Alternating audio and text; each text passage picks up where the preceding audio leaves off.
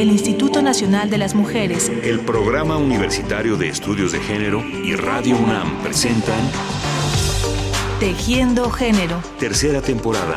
Porque solo a través de la equidad podremos construir una sociedad más, justa.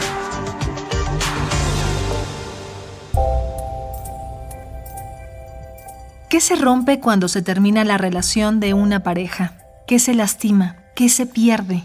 El proceso de una ruptura es doloroso para las dos personas que formaron una pareja y los procesos de divorcio muchas veces se convierten en el escenario de grandes disputas. Pero esto es mucho más delicado cuando esa pareja ha tenido hijos o hijas, porque esos destinos infantiles quedan a merced de decisiones que no siempre se toman desde la serenidad y la madurez. Hoy les invitamos a escuchar un programa dedicado a pensar la situación de los padres, de los varones a los que sus exparejas y un juicio de divorcio los han privado de la posibilidad de convivir con sus hijos o hijas. Este es también un tema de género, porque los prejuicios de género no solo limitan a las mujeres. Yo soy Emilia Perujo, acabo de titularme del doctorado en antropología y mi tesis se llamó ¿Qué clase de paternidad es esa? el trabajo de parentesco desde la incertidumbre. Lo de qué clase de paternidad es esa es una cita a una de las personas que entrevisté, a un papá. Pues la tesis la hice con las historias de vida de varios padres divorciados que después de divorciarse no los dejaron convivir con sus hijos sus exparejas y el sistema jurídico tampoco ha resuelto sus casos para que puedan tener convivencia con sus hijos.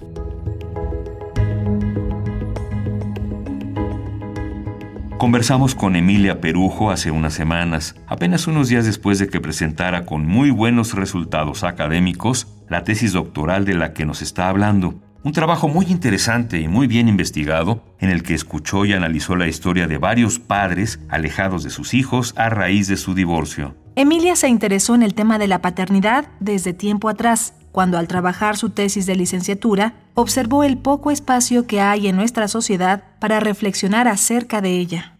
Bueno, mi primer trabajo de campo y tesis fue sobre tratamientos de reproducción asistida en parejas heterosexuales y yo creo que desde ahí me fui dando cuenta que las experiencias de los hombres no, pues no tienen un lugar dentro de los temas de reproducción. Entonces de ahí yo procuré entrevistar siempre parejas, porque para mí la reproducción en pareja no puede excluir a los hombres. Y como que ahí se fue formando mi interés por la paternidad. Yo creo que es un tema que no es muy reflexionado en general ni por los propios padres, pero tampoco por el resto de la sociedad, tampoco por nosotras, tampoco por los hijos.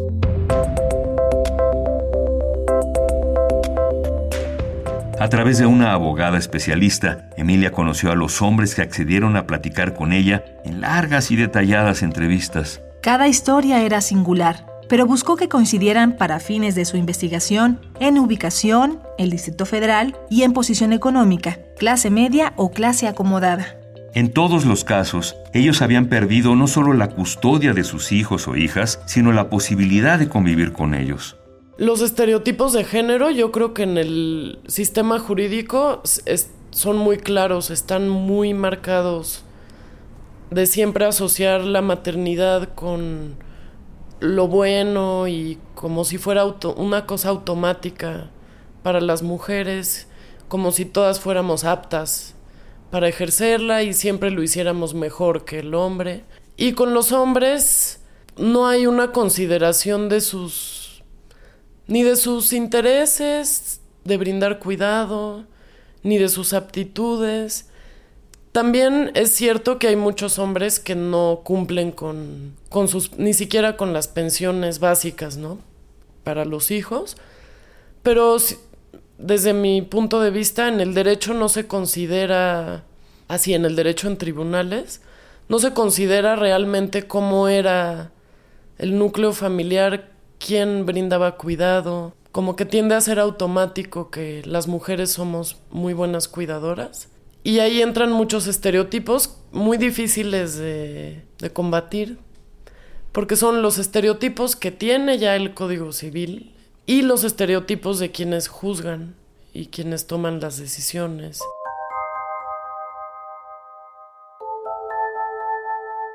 Y lo que pasa al interior de las familias es, pues la familia que, que se queda sin los hijos, se queda con una ausencia permanente y un dolor permanente por esa pérdida. No solo son los progenitores, también el resto de la familia, las abuelas, los abuelos, los primos, todos pues sufren una pérdida muy grande de una experiencia y también de una persona.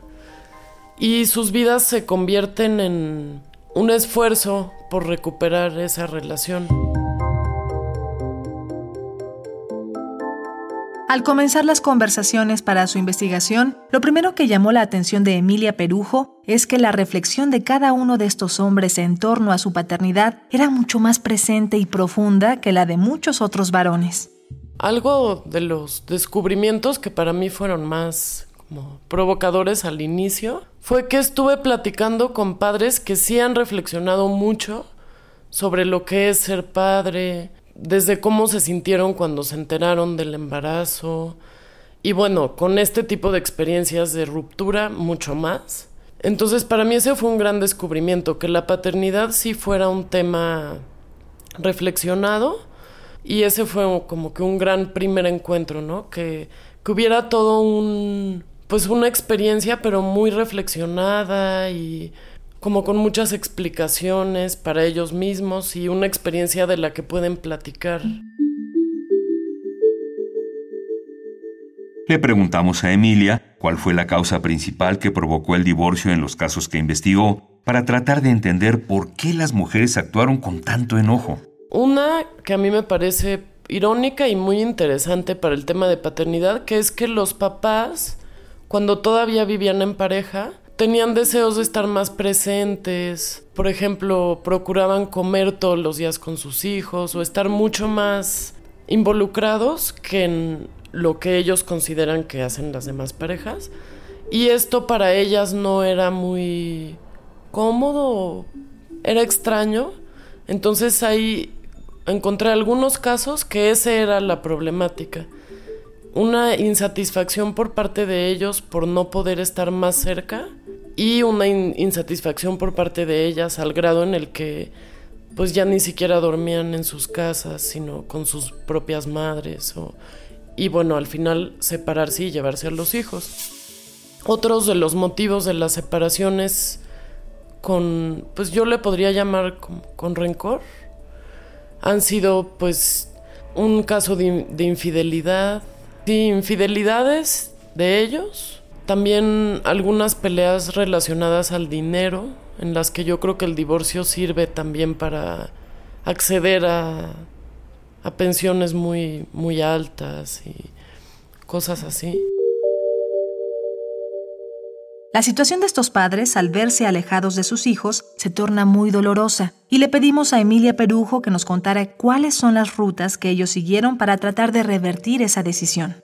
Casi todos yo podría ver una trayectoria muy parecida, que es primero buscar ayuda independiente, no sé, entrar a internet, ir encontrando algunas asociaciones o foros que hay para padres que no los dejan convivir con sus hijos. Y es por medio de esta información que cada vez circula más, que van encontrando abogados especialistas y pues el camino a seguir es ir a abrir un juicio de divorcio acompañado con derechos de guarda y custodia y visitas. Eso, pues lamentablemente, al menos en el Distrito Federal, son procesos muy lentos en los que los padres pues a la vez que se están perdiendo del crecimiento de sus hijos, están gastando mucho dinero, están recibiendo sentencias la mayoría de las veces desfavorables y las veces que son favorables después no se ejecutan. Ese sería el, el proceso público, ¿no? Porque en privado pues ellos hacen otros esfuerzos.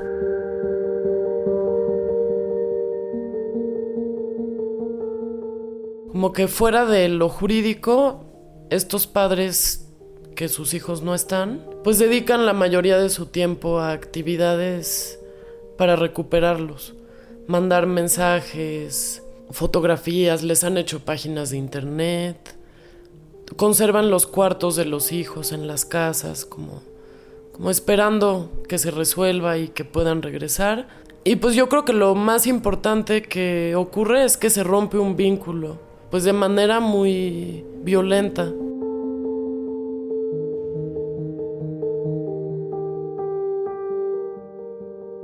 Esa es su forma de vivir la paternidad, esforzándose para recuperarla y pues con un sentido de ausencia todo el tiempo.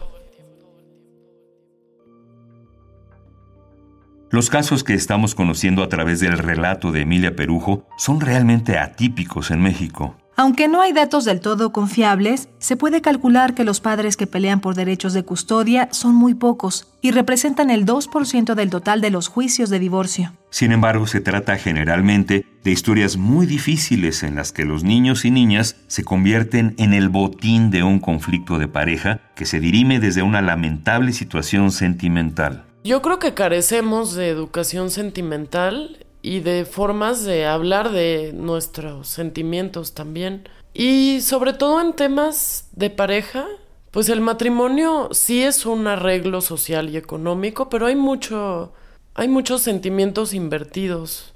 Y yo creo que también carecemos de una educación sentimental de pues en cuanto a los hijos y y como que establecer bien las prioridades de lo que es tener un hijo.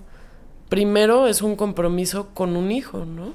Y creo que eso se pierde mucho de vista.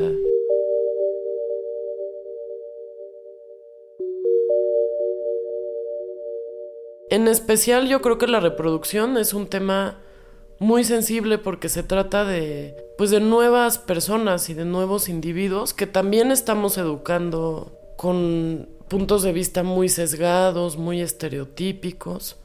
Entonces yo creo que un reto sería pues que hubiera una reproducción mucho más educada, incluyendo lo sentimental, y vínculos más sanos entre parejas y entre padres e hijos. No sé, como que adquirir mayor conciencia y responsabilidad de lo que es tener un hijo.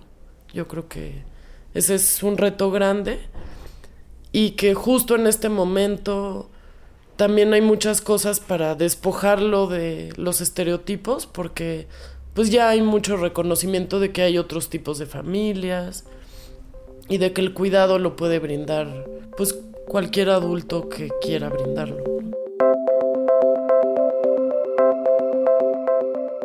El problema del que hemos estado hablando es muy complejo y el tiempo del que disponemos no es suficiente para revisar a profundidad los casos que Emilia Perujo trabajó. Lo que nos parece importante es plantear el enorme dolor que estos procesos generan tanto en los adultos como en los niños y niñas y la necesidad de revisar esas situaciones con una clara perspectiva de género que desarme los estereotipos.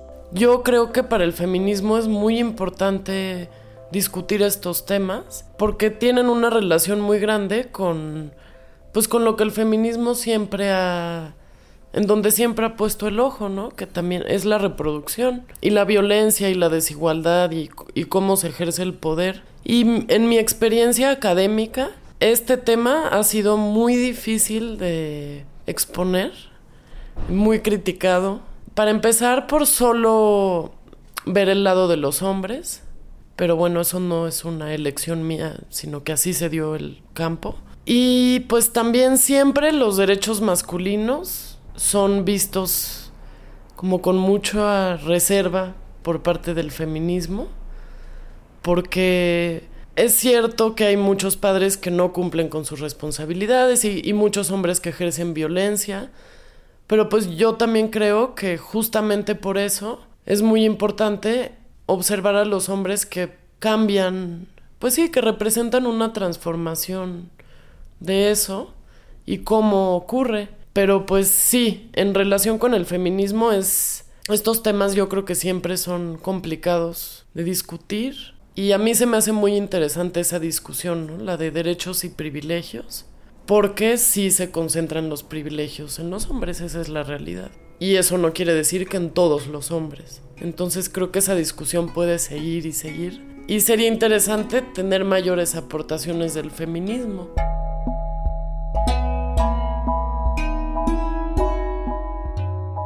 Estos son retos muy importantes que deben hacernos repensar las relaciones y las nuevas masculinidades. Como que tampoco hemos nosotras dado cabida a otras maneras de ser hombre, ¿no? como que todo eso está en, un cambio importante que siento que pues es parte, bueno, tanto hombres como mujeres debemos darle su lugar y como que explorarlo más.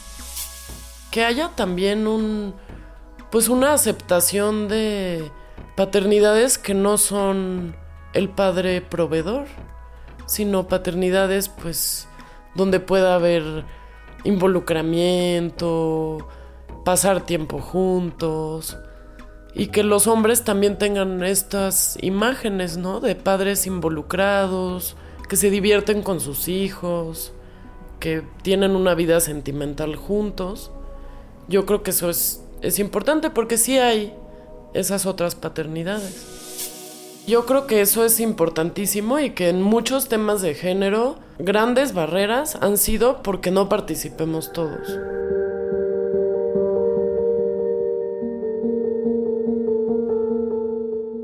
Le preguntamos a Emilia Perujo qué queda en ella después de haber concluido esta investigación y de haber logrado con ella su doctorado en antropología social. Y esto es lo que nos dijo. Siento una gran responsabilidad porque pues es importante hacer cosas y no sé, me preocupa mucho esa parte que comentaba de pues los niños, como que se nos olvida que al final es eso, ¿no?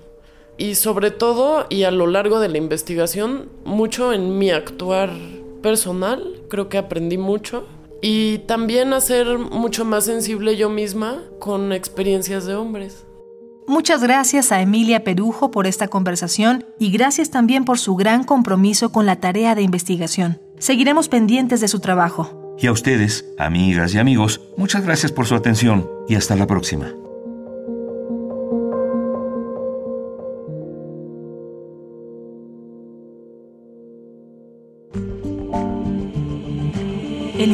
Nacional de las Mujeres, el Programa Universitario de Estudios de Género y Radio UNAM presentaron Tejiendo Género. Tercera temporada. Porque solo a través de la equidad podremos construir una sociedad más, justa.